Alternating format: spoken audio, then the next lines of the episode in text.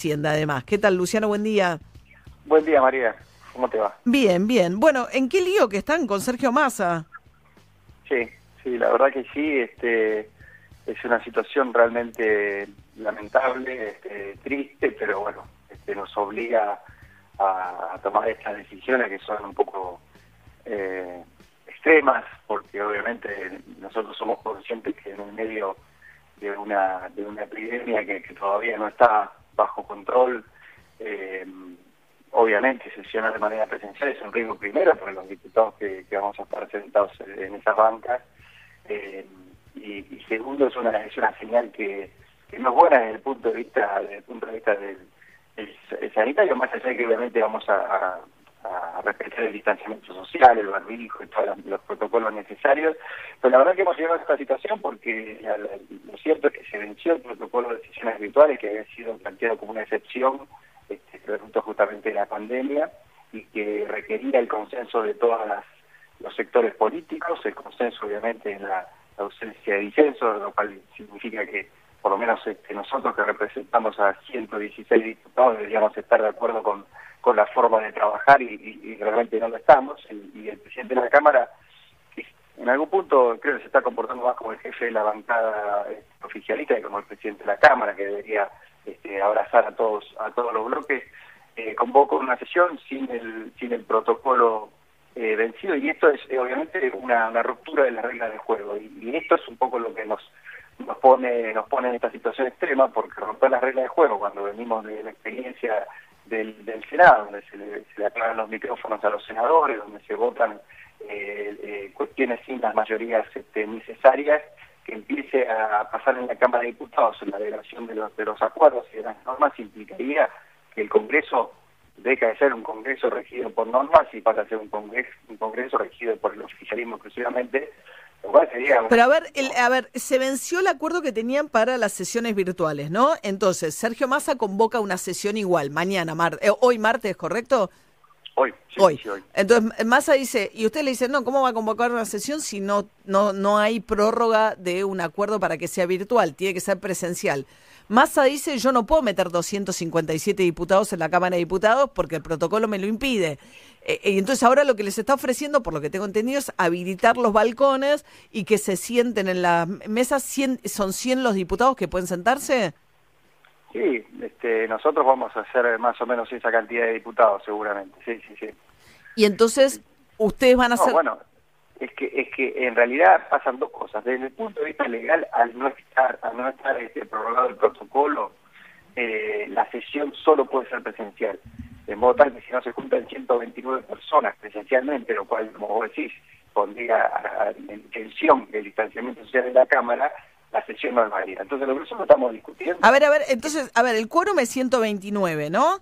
Entonces, lo que ustedes dicen es que si no hay 129 sentados, no puede haber sesión. Sin embargo, el protocolo que, que, auto, que digamos, que, que estableció que puede haber como máximo 100 personas presencialmente. Sí, bueno, no, ese, dato no lo tengo. Ah, no, no, no, pero ¿y por qué no? No, no, no. Lo que pasa es que obviamente este, no, no se puede sesionar con todos los diputados en la Cámara. Para eso hay un protocolo virtual. Ahora, el protocolo virtual estaba acordado porque, dado el carácter de excepción, los temas con los que íbamos a tratar eran temas que obviamente eran mínimamente acordados. Lo cual no significa que haya aprobación en lo que nosotros votemos en la ley, pero la agenda de temas, más allá de que nosotros votemos en particular en, algunos artículos en leyes en contra eh, del, oficialismo, la agenda de temas es más o menos una agenda consensual. ¿Qué significa? Que vos no podés hacer de manera virtual un cambio en la regla de juego de la democracia como implica, por ejemplo, la reforma de la justicia. Eh, uno puede discutir, hasta tener un presupuesto es bastante eh, bueno, este, discutible se puede hacer de manera virtual por las complejidades, pero, pero también en la regla de juego de la democracia, por ejemplo, con la reforma de la justicia, o, poner sobre... ¿Pero qué es tan distinto? porque ustedes, a ver, si ustedes dicen que tiene que haber 129, ustedes dicen que nadie puede sesionar en forma virtual, o sea, que no solo tienen que conseguir el quórum físico, sino que no podría haber nadie desde sus casas dando, votando, eh, porque no hay más acuerdo para eso en diputados. Exacto, exacto. O sea, ustedes dicen que es todo presencial o nada y todo presencial no puede ser porque, porque sería un peligro. Bueno, nosotros lo que estamos este, haciendo con este con este gesto justamente es eh, exigir el cumplimiento de las reglas. Las reglas son queremos un protocolo de sesiones virtuales, bueno, acordemos las condiciones. Y las condiciones son, cuando se inició el protocolo, era tratar temas exclusivamente de la emergencia sanitaria. Después se amplió, obviamente, a temas de, de, cuestiones de gobernabilidad. Nosotros hemos votado incluso a favor la ley para la recuperación de la, de la deuda externa. ¿Ustedes quieren dejar afuera la agenda la reforma judicial hasta que no se puedan juntar presencialmente en el Congreso? Yo diría que hay, hay cosas que hacen a la convivencia democrática, el funcionamiento de las reglas del juego que no se pueden debatir en, forma virtual. Por ejemplo, una reforma al Código Penal, por ejemplo, una, reforma a la justicia, eh, una reforma electoral. Imagínate que son temas demasiado importantes para los argentinos, para las reglas de la convivencia, como para que se hagan de manera virtual cuando hay eh, diputados a veces que no pueden entrar a la red, que no pueden votar, este, que no se pone a expresar porque se les corta, se les corta el canal. Pero no es peligroso, estamos charlando con Luciano Laspina, economista, diputado del PRO de Juntos por el Cambio, vicepresidente de la Comisión de Presupuesto de Hacienda. En el medio esto va a significar que haya más de 100 legisladores de Juntos por el Cambio, 116, que hoy se están movilizando a distintos puntos del país para llegar al Congreso Nacional, ¿correcto? Sí, correcto. ¿Eso no tiene un riesgo para ustedes en este momento movilizar a tanta gente? Es una situación obviamente extrema, triste, lamentable. Es un riesgo primero para los que se están movilizando, obviamente, digámoslo, este, incluso algunos con, este, con eh, edad de riesgo, porque tenemos diputados mayores a, a 60 años. Eh, demostrar que es una situación extrema. Ahora, por el otro lado, también hay muchos argentinos que salen a la calle todos los días, que son trabajadores esenciales, que ponen en riesgo este, sus propias vidas y, bueno, esto, es parte de lo que tenemos que hacer por, por que es lamentable. ¿La van a llamar otra vez la caravana de la, cómo la habían llamado la otra vez? No, no, no, no, no, no vamos, no estamos haciendo ninguna épica de, esto, este, lo que sí. Pues la habían llamado algo así como la caravana de la libertad, parecía un poco mucho. Parecía un poco mucho, no, no, por supuesto, yo, yo no, yo no adhiero a eso, no, no quiero hacer una, cuestión épica de, esto, al contrario, lo creo que es, creo que es una, es una situación bastante lamentable, es triste que en el medio de esta, de esta pandemia los políticos nos estemos nos estemos peleando entre nosotros, no deberíamos estar... Este, pero bueno, tenemos un gobierno que en lugar de, ampliar las camas hospitalarias y los respiradores, en el medio de la, del pico de la epidemia en la provincia de Buenos Aires, quiere ampliar eh, juzgados. Bueno, hizo las dos cosas, ¿no? Uno podría pensar, porque si las camas, si uno se atiene a los números por lo menos que se conocieron, también se duplicaron. Sí, sí, sí, bueno, pero digo, si, si ahora estamos este, con, con tensión en las camas hospitalarias en la provincia de Buenos Aires, pero también hay tensión con camas hospitalarias en la ciudad de Rosario. Sí, claro. y en Jujuy. Este, no es que el, problema de la pandemia es acá tenemos un gobierno metropolitano. Yo ayer repasaba a todos los ministros de, del gobierno de, del gobierno de Alberto Fernández es un gobierno metropolitano. No, no importa, no quiero entrar en esta discusión porque nosotros también hemos tenido bastante sesgo porteño en los últimos años. No, fue distinto al gobierno de Macri en ese sentido. No quiero, eh, hacer un punto en ese sentido. Porque Luciano Lapina es santafesino, así que está haciendo su, su defensa federal. ¿Podemos hablar un minutito del canje de ayer? que ¿Cómo evaluaron ustedes? Fue además con presencia de la oposición, que estaban presentes los gobernadores, hubo una reunión en Olivos también de Alberto Fernández después con eh, los gobernadores de la oposición. ¿Cómo evaluaron, eh, ya como economista también, y una de las principales figuras de la oposición como economista, Luciano Lapina, eh, ¿cómo evaluaron ustedes el cierre del canje? Bueno, la, negociación se dilató, eh, creo que es muy buena noticia haber cerrado el canje, creo que es una buena noticia. Este, yo creo que esto de alguna forma eh, va a poner sobre la mesa eh, o va a testear la hipótesis del ministro de que los, el, único, el único gran problema que tenía la economía argentina era el precio de la deuda lamentablemente yo creo que no es así, yo creo que es, es una dificultad obviamente que hemos arrastrado, pero el problema en Argentina es el déficit fiscal y los 10 años de estancamiento que tenemos de que el kirchnerismo dinamitó las bases del crecimiento. Eh, poner ahora la economía a crecer y estabilizar este, la cuestión fiscal son dos desafíos enormes que van a requerir mucho más que este acuerdo, que bienvenido sea, nos saca un problema encima y nos deja con una agenda muy pesada también por delante. Bien, Luciano Laspina, vicepresidente de la Comisión de Presupuesto y Hacienda, va a ser un día hoy para estar mirando la Cámara de Diputados. Va a haber mucho ruido alrededor de la Cámara de Diputados. Muchas gracias. ¿eh? sí, gracias, Hasta luego. Vamos a ver cómo se las arregla Sergio Massa, el presidente de la Cámara de Diputados. Lo escucharon. Massa llamó a sesión virtual, diputados de la oposición dicen de ninguna manera y tenés más de 110 diputados, 116, viniendo de distintos puntos del país que se van a presentar en su despacho del Congreso, con Massa diciendo en estas condiciones no podemos sesionar porque no es lo suficientemente seguro. Bien, lo que buscan es que saque de la arriba de la mesa la reforma judicial y acotar la agenda a unos pocos temas vinculados exclusivamente al coronavirus y recién entonces le darían la posibilidad de sesionar también virtualmente en el Congreso. 8 y 33 de la mañana. Esto es Florence and the Machine, Ship to Wreck.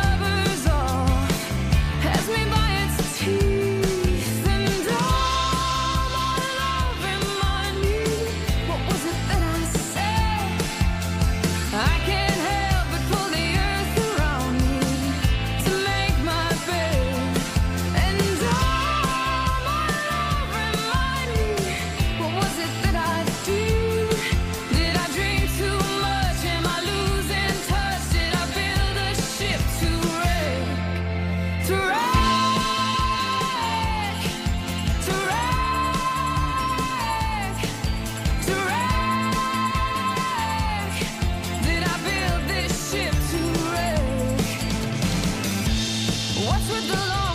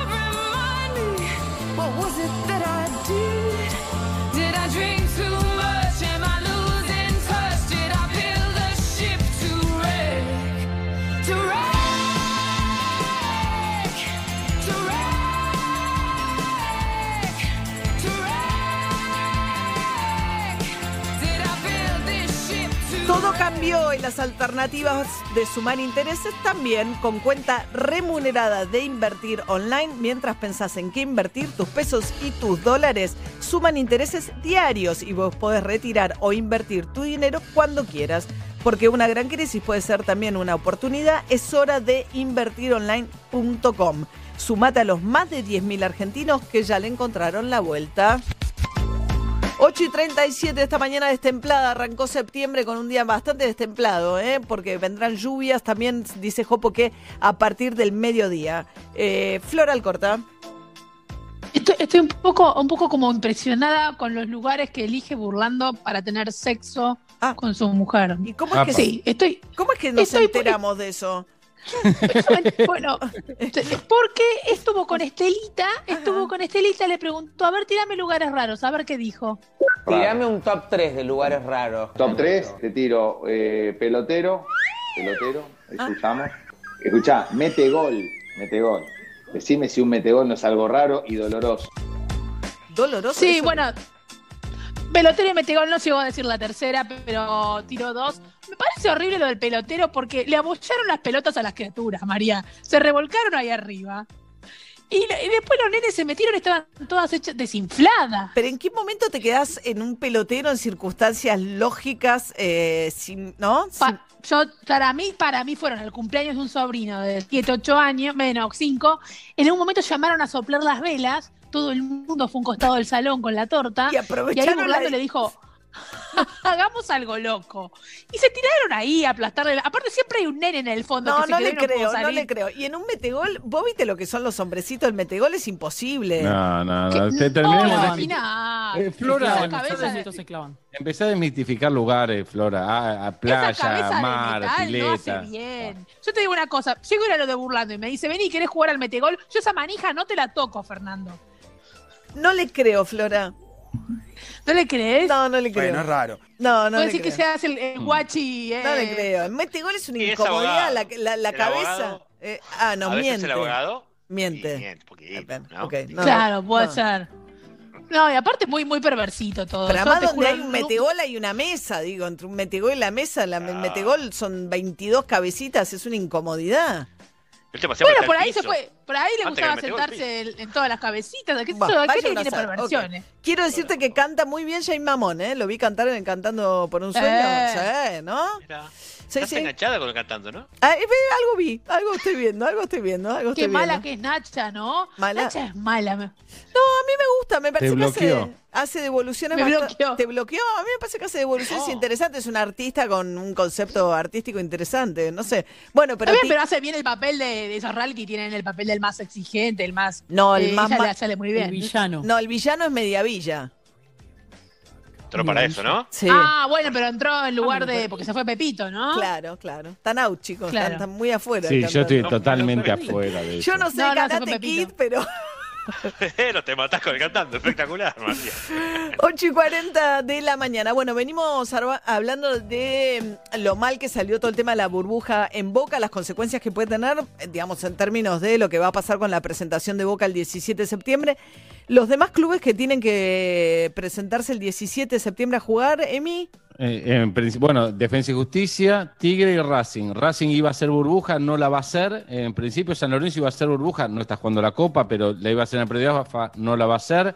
En Rosario Central, que no está en la Copa, hay siete positivos también. Pero después el resto de los equipos que juegan Copa Libertadores, insisto, eh, Tigre, Defensa y Justicia y Racing no tienen, por lo menos conocidos, los casos positivos y no están haciendo burbuja. No estará, y Boca tuvo 19 casos positivos y River Entre plantel y cuerpo técnico. Y River tuvo uno que fue el entrenador de arqueros. Ayer se hicieron hisopados o se hicieron testeos. Lo que se sabe de hoy a la mañana es que dieron negativo y se vuelven a testear el próximo jueves. Bueno, parece que la burbuja de River funcionó mejor. Eduardo López, que es infectólogo y parte del grupo de asesores del gobierno nacional, asesoró también al cuerpo médico de River Plate. ¿Qué tal, Eduardo? Buen día. Buen día, ¿cómo le va? Este? Bien, ¿Qué ¿cómo anda? Bien, bien. Bueno, parece que anduvo bien en River, cumplieron las normas mejores que en Boca. Sí, yo en realidad eh, no lo asesoré, si, si- sino fue una charla larga que tuvimos con el médico de River con respecto obviamente a este tema. Eh, en River funcionó bien, ellos tuvieron la mala suerte, por eso es el tema que eh, el entrenador de arqueros este, estaba justo en el periodo de incubación, en el día con muy baja carga viral y fue un falso negativo a la PCR, ¿está bien? En cuanto lo detectaron, rápidamente pusieron en cuarentena a todos los, los, los, jugadores y cumplieron con el protocolo que habían trabajado y ayer los hisoparon y creo que los vuelven a hisopar dentro de tres, cuatro días, que, que me parece correcto, ¿no? Este, para, eh, para asegurar de que no hay ningún este contagiado, ¿no? Así que este, Pero mientras tanto los mandaron a habitaciones individuales. Una de las cosas que había pasado en Boca es que están compartiendo habitaciones. Ayer lo veíamos a Tevez dar una conferencia, digamos, eh, contactar a un medio con Guanchope Ávila en la misma habi- habitación. Bueno, yo en eso, si me hubieran preguntado, no lo hubiera hecho. Eso es un principio elemental cuando uno entra en la burbuja, ¿no? Eh, pero River sí tenía habitaciones individuales con baños también privados, con lo cual evita el tema del vestuario, ¿no? Claro, o sea, evitar vestuario y el mate. Hemos visto por ahí en imágenes que aparecieron, ¿no? De la burbuja de boca, no sabemos. Había un mate, no sabemos si había uno solo. A Pues, ver, La, la burbuja, eh, yo creo que creo que la gente por ahí interpreta la, la burbuja. La burbuja, primero, yo le contar tres cosas en general. Ningún ningún entrenamiento en Europa se inició cuando la curva de casos estaba en aumento, primer punto, ¿no? Sino que todos los equipos europeos, dice, iniciaban el entrenamiento cuando estaba la curva en franca bajada. Alemania, España, Italia, este, mismo Francia. Segundo lugar, si usted hisopa a los individuos para entrar a la burbuja, mientras usted espera el resultado de los hisopados, los individuos tienen que ya entrar en aislamiento o en cuarentena, como usted quiera llamarla, hasta tener los resultados negativos. No sé si está claro. Si usted les hace, le- les hace la, el PCR, los manda a la casa y, y después entra a la burbuja, ahí rompe la burbuja, no la forma bien. ¿Está claro? que parece que eso fue Boca también, ¿no? Que los hisopó fueron a la casa y después entraron en la burbuja. O sea, esto es, eh, yo no sé si fue así, pero usted Fue no así, puede volver, bien. no puede. Eh, No, lo que yo los digo- jugadores de Boca, sí, perdón, no, perdón, eh, doctor, eh, no, lo, lo que había pasado con Boca es que sí, exactamente, algunos se fueron. Boca está en, en burbuja desde el lunes de la semana pasada, es decir, hace 10 días aproximadamente. Al parecer se fueron en el medio de la burbuja, ese es el tema. No, usted tiene que una vez que usted entra dentro de la bruja, usted no puede desatarlos hasta que termine el periodo de incubación de los 14 días. O todas las PCR negativas, no sé si me explico. Claro, claro. ¿no? Pues si usted lo vuelve a la comunidad, a la comunidad, la PCR le sirve por 48 horas, a lo máximo 72, ¿está bien? Si usted le devuelve a la comunidad la foto de sacada hace tres días de PCR negativa, ya no le sirve para el día 4 o el día 5. ¿Está claro el Sí, concepto? sí, sí, sí. Además puede estar incubando, con lo cual hay que volver a esperar esa ventana, esos días, para hacerlo por lo Exacto. menos dos veces, ¿no? Eh, No, que es lo que, Y exacto. en el caso de Boca, incluso su, su entrenador, ¿no? Que es ruso, Miguel Ángel Russo, tiene es mayor, es población de riesgo. y tuvo un 64 años y tuvo un cáncer en el 2018 y el sábado apenas hubo algún síntoma, directamente se fue de la concentración. Obviamente, obviamente, es correcto eso. No, lo que yo comento es que la burbuja tiene un concepto, un concepto en el cual el aislamiento está incluido, no sé si está claro. Y usted no puede de la burbuja saltar a la comunidad donde circula el virus y volver. Claro, pues ya no es burbuja en ese caso. Claro, cuando una vez, no te hicimos con la NBA, la NBA lo que hizo fue trasladar a todos los jugadores a un lugar donde no había virus, que era el complejo de Orlando, ahí de Walt Disney. No, Mm. no sé si está claro, y ahí cumplió la cuarentena, ahí mismo, ¿me explico? Sí, sí. Entonces, me, me parece, digo, yo lo, no hablo de Boca porque no, no conozco, lo quiero, pero digo, el concepto de la burbuja es eso, ¿no? Sí, sí. Ese es el co- Usted hace, le hace la PCR, le hace la PCR a, a quien sea, y usted lo manda a la casa, usted esa PCR le sirvió por set- 48 o 72 horas, porque como el virus circula, tiene riesgo de, Claro. de, de infectarse. Amén de lo que usted comenta, que el periodo de incubación, los dos, tres, los dos primeros días, habitualmente la carga vial es bajo y puede tener un falso negativo, como pasó el entrenador de arqueros de River, ¿no? Claro, Pero claro. ahí el doctor Petro Hansing rápidamente implementó el, el protocolo y bueno, aparentemente por ahora vienen bien las cosas, ¿no? Eh, Doctor, lo, lo que sucede es que también lo, lo que se dice en Boca es que en- dentro de la burbuja no se respetaron los protocolos, es decir, compartieron vestuario, almorzaban o cenaban varios, muchos juntos, Yo- hay yo- habitaciones eso- por lo menos dos. A ver, la burbuja en un, en un entrenamiento hay tres lugares críticos. Eh, no compartir habitaciones, número uno. Segundo son los vestuarios. Tercero, las duchas. Y cuarto es el comedor. Usted el comedor, si usted va a utilizar mozos, tiene que sopar a los mozos. ¿Está bien? Claro. Sería el primer punto. Boca estaba en el Howard Johnson de, de Seiza, ¿no? Eh, Eh, sí, sí, Tristán Suárez creo que es la, la zona exacta, Sí. para, para ser más claro. Sí, yo no, no sé de todo, pero digo, usted el comedor se tiene que usar mesa de a uno, por eso la mesa usted tiene que disponerlas contra la pared para que nadie se siente, y si no puede tiene que sacarle las sillas para que se siente una sola persona, mantener el radio de un metro y medio, queríamos, ¿no? Y a su vez los mozos disoparlos. En principio la comida vendría servida y no usando salad bar, que es un lugar de, acumulación de gente normalmente, ¿no? Lo mismo que en las estaciones de café, café tiene que venir servido o no irse a servir uno porque se acumulan. O sea, hay una serie de protocolos en este Claro, aspecto. claro. Tener comedores ventilados, por ejemplo, ¿no? Diríamos, y, y- y eso es un tema que yo no digo que sí, sí, eso no se hizo porque no, pero digo, es lo que usted tiene que utilizar el comedor. El comedor es los Sí. lugares donde mayor hay tentación de hacer sobremesa, de sentarse con el otro porque es amigo, diríamos, y, de- y tardar Claro. mucho en comer. Claro. Y eso es un- un lugar, uno de los lugares críticos. El otro es el, ¿no? Doctor Eduardo López es infectólogo, asesor del uno de los integrantes que asesora al gobierno nacional eh, con el tema del coronavirus. Por último, doctor, le quiero preguntar su percepción de lo que está pasando entre la provincia y la ciudad. Vemos reaparecer visiones muy distintas. La provincia muy inquieta con las aperturas del sector gastronómico de la ciudad, diciendo que no es el momento. Fernán Quiroz, el ministro de Salud de la ciudad, que dice que vamos lentamente hacia la baja de casos y Kicillof diciendo, no, miremos los números, venimos dos semanas en ascenso, eso no es cierto. Sí, si uno mira todo el mes de agosto en la ciudad de Buenos Aires, lo que ve es un amesetamiento de la curva. Digamos, la- los números son altos, pero están amesetados con una tendencia a la baja. Todavía la baja franca no, no se ve si uno analiza la primera quincena de agosto con la segunda quincena de agosto. Pero está muy está amesetado con una tendencia a la baja.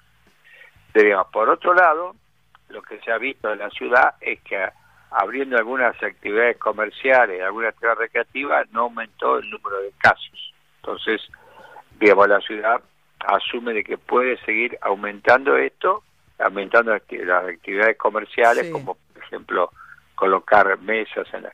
Lo único que yo creo, porque yo ayer estuve viendo, recorriendo un poco este asunto, es que la gente tiende a agruparse y no usar el barbijo y, a la- eh, y aunque esté en la mesa al aire libre, cuando uno agrupa a mucha gente rompiendo distanciamiento social y no usando el barbijo, diría obviamente el barbijo para tomar y comer es obvio, pero cuando se ponen a hablar y están, esto no, no elimina el contagio al aire libre, lo, lo disminuye, lo minimiza, pero de ninguna manera Claro, lo, claro. lo elude. Ah, Eso es un tema. En, en el- lo que está pasando en el conurbano y en provincia de Buenos Sí. Aires hay dos escenarios distintos. El interior de la provincia está con muchos casos, prácticamente la mayoría de los municipios están con casos y algunos con mucho, un número de casos muy elevado, como el caso de Bragado, Mar del Plata, Junín, General Villamonte, Villarino, etcétera. Y por otro lado, por otro lado, diríamos el conurbano que la curva tiene a ralentizarse. Entonces me parece que estamos yendo a dos escenarios distintos que va a haber que adaptarlos por jurisdicción. claro, No claro. es lo mismo Misiones, que no tiene casos, que la problemática de Jujuy o de, o de Mendoza. O Río no puedo claro. O Río Negro. Entonces yo no Sí, puedo sí. implementar las mismas medidas No, no, en claro. todas las jurisdicciones. Bien. Esto hay que adaptarlo y además hay que consensuar. Realmente, María, Sí, diríamos, en una pandemia hay que ir consensuando Sí, claro. y trabajando en conjunto, diríamos. Ningún, en, en la pandemia, mire, todo el mundo tiene un pedazo de verdad, pero ninguno tiene toda la verdad. Es Entonces verdad. hay que- hay que consensuarlo eso. y sí. Doctor, le agradecemos muchísimo que nos haya atendido esta mañana. El doctor Eduardo López, infectólogo, miembro del equipo de asesores del gobierno, tuvo alguna charla con los médicos de River. Funcionó, doctor, lo, digamos, a la luz de los resultados le han hecho caso, parece, porque la cosa No, River va- viene bastante bien. que Un hincha San Lorenzo asesorando a River, ¿no? Ah, muy bien, muy bien. Cualquier cosa lo llamamos para ver si nos asesora con San Lorenzo, pero sabrá usted, doctor, que no estamos pa- no tenemos nada que jugar, lamentablemente, de copas No, no. internacionales hasta que no. Nosotros, nosotros este año hacemos este naturismo. Naturismo. ¿Cómo es que usted Exacto. que es hincha? Ah, usted también es hincha de San Lorenzo. ¿Cuánta mayoría entre infectólogos? Entre el doctor Kahn, ¿no? El doctor López. Sí. Sí, no, hay, hay varios. Usted sabe que hay varios, ¿verdad? Infectólogos hinchas San Lorenzo. ¿En serio? Bien. En serio, en serio. Bueno, gracias, doctor. Le mando un saludo. no, por nada. Hasta, Hasta luego. Ocho minutos para las nueve de la mañana. Esto es Maroon 5. Move like Jagger.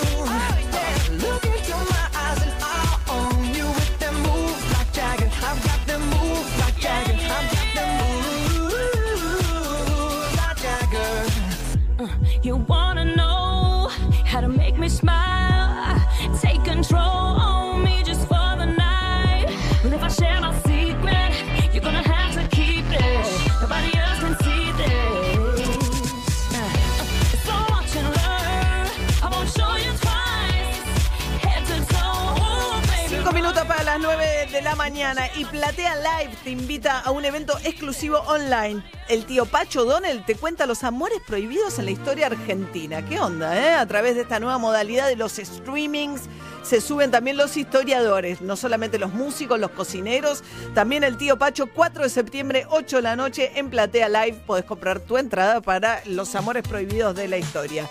Jopo, ¿cómo cierra esta jornada? María, habrá que desandar una jornada con baja temperatura. Aquellos que tengan que andar por la calle, a abrigarse mucho. Hay viento frío y fuerte. El termómetro prácticamente no se mueve. Máxima para hoy, 11 grados. Atención, probabilidad de lloviznas y lluvias aisladas, especialmente hacia la tarde y la noche. María, equipo oyentes, tengan un gran martes. Nos vemos mañana. Gracias, Jopo. Bueno, y no acompaña mucho el clima la reapertura de los gastronómicos, ¿no? Son unos 10.000 gastronómicos poniendo mesitas en las veredas de la ciudad de Buenos Aires, algo que ha eh, preocupado eh, al ministro y al gobernador de la provincia de Buenos Aires. Escuchemos a Daniel Goyan. Gran parte del personal que trabaja en esos Claro. miles de, de bares vive en el conurbano bonaerense, en el primer, segundo cordón del conurbano, y van a trabajar, van y vienen todos los días. Es decir, eh, nosotros volvemos a insistir, eh, es- esto es una sola zona económica, eh, sanitaria, epidemiológica. Cuando uno hace algo en la capital, repercute indefectiblemente sobre eh, el resto. A ver, unos consejos, ¿no? Para aquellos que vayan a estos locales gastronómicos. Juli. Sí, cuatro consejos bien cortitos. El primero es que te fijes que la mesa tenga un metro y medio de distancia, pero no solo para allá y digamos, lo estoy haciendo en un zoom, pero a la redonda, para todos lados, no al costado, no para adelante, para todos lados por lo menos un metro y medio de distancia, porque a veces se hace como lineal, pero no para todos lados. Otro consejo, presta atención a sentarte en una mesa que no tenga cerca a alguien que esté fumando, porque obviamente nos sacamos el barbijo para comer, nos sacamos el barbijo para tomar, pero a veces la persona que fuma no solo que se saca el barbijo más tiempo, sino que se levanta y circula con el cigarrillo si quiere evitar que alguien de su mesa esté cerca de ese humo. Así que si podés evitar cerca de una mesa que fuman, mejor. Otra cosa, dos cosas que hay que prestarle atención a, según el mozo que te esté atendiendo. Trata, si podés, de evitar a alguien que esté con, mucho con el celular encima, porque el celular es un objeto que desinfectamos muy pocas veces respecto de la cantidad de veces que lo usamos. Si estás mandando audios, te lo llevas cerca de la boca y demás. Así que si, a- si ves que está mucho con el celular, trata de evitarlo. Y finalmente, si ves que la persona que te está por atender usa mucho maquillaje, ojo, porque el maquillaje nos hace transpirar más, nos hace tocarnos más la cara y también es recomendable evitarlo. Estos son algunos de los consejos que les pedí a un par de médicos que me orientaron. Ah, mirá. No voy ni loco. Pero estás un poco. No, bueno. Yo me relajo más, tengo que confesar que voy, miro menos, digamos. Ayer fui a comer con un amigo eh, al aire libre y nada, bueno, eh, no hice. Sí, claro. ¿no? Es para prevenir, mejor prevenir que curar. No, no hay que volverse Mm, loco, mm, hay mm. que estar atento. Ok, bueno, perfecto. Y en una cita, en una cita, yo Si me no se puede, no hay citas No hay ahora, no se puede. ¿Cómo Está que no? el sexo. No, se, Pero sí, se Solo puede. en un parque. No Voy tiene al bar. razón, Flora, se puede encontrar en el bar o en el parque. Cita Claro, puede tener. claro. Claro. Pero podés chapar. No. No. Hay que no. ser Hace prudente. seis No, meses que estamos en menos- celibato. pero- Yo estoy pero por por, lo menos ahora estoy haciendo el curso del. Dalai Lama. El, Es el cierto curso del que Dalai una Lama. cosa abre y lleva a la otra, Nepal. ¿no? Es cierto que estas aperturas, cuando uno abre una puerta, se abren otra cantidad de puertas detrás. Bueno, ayer cerró el canje de la deuda, hablamos con Matías Ragnarman, eran los títulos emitidos bajo legislación extranjera con un altísimo nivel de adhesión. El economista jefe de Colatina nos decía... Solo quedó un bono afuera, que son 600 millones de dólares, con lo cual es prácticamente nada. Por suerte la deuda va a cambiar las condiciones eh, económicas del país, pero no lo va a hacer de un día para el otro, sino en bastante tiempo, meses y quizás años. Si la Argentina empieza a hacer algunos deberes, sobre todo en el plano fiscal, bueno, es probable que también podamos tomar deuda. Si nosotros podemos tomar deuda, van a entrar algunos dólares y la situación se va a descomprimir. Pero de vuelta eso no va a pasar de un día para el otro, ni lamentablemente este año. Recién, eh, yo me animo a decir que para mediados de 2021, con suerte. Entonces, se va a descomprimir la situación del mercado cambiario, pero no todavía. Hay que ver dónde pasa el lápiz rojo, ¿no? El gobierno, eso va a ser interesante. Algo de todo eso ya se está viendo. Si uno excluye los gastos del coronavirus, si uno excluye el IFE, si uno excluye el ATP, se observa que eh, el resto de, de los gastos vienen creciendo por debajo de la inflación. Ahí va. Bien, tema dólares. Hoy, porque es primero de septiembre, se, digamos, eh, renueva la posibilidad de comprar 200 dólares con el impuesto del 30%. Cuatro millones de personas lo hicieron el mes pasado. Eso afectó las tenencias de las reservas del Banco Central. Se espera hoy mucha demanda a través del home banking. eh, Los bancos se estaban preparando para eso porque hubo rumores de que esta posibilidad podía ser este,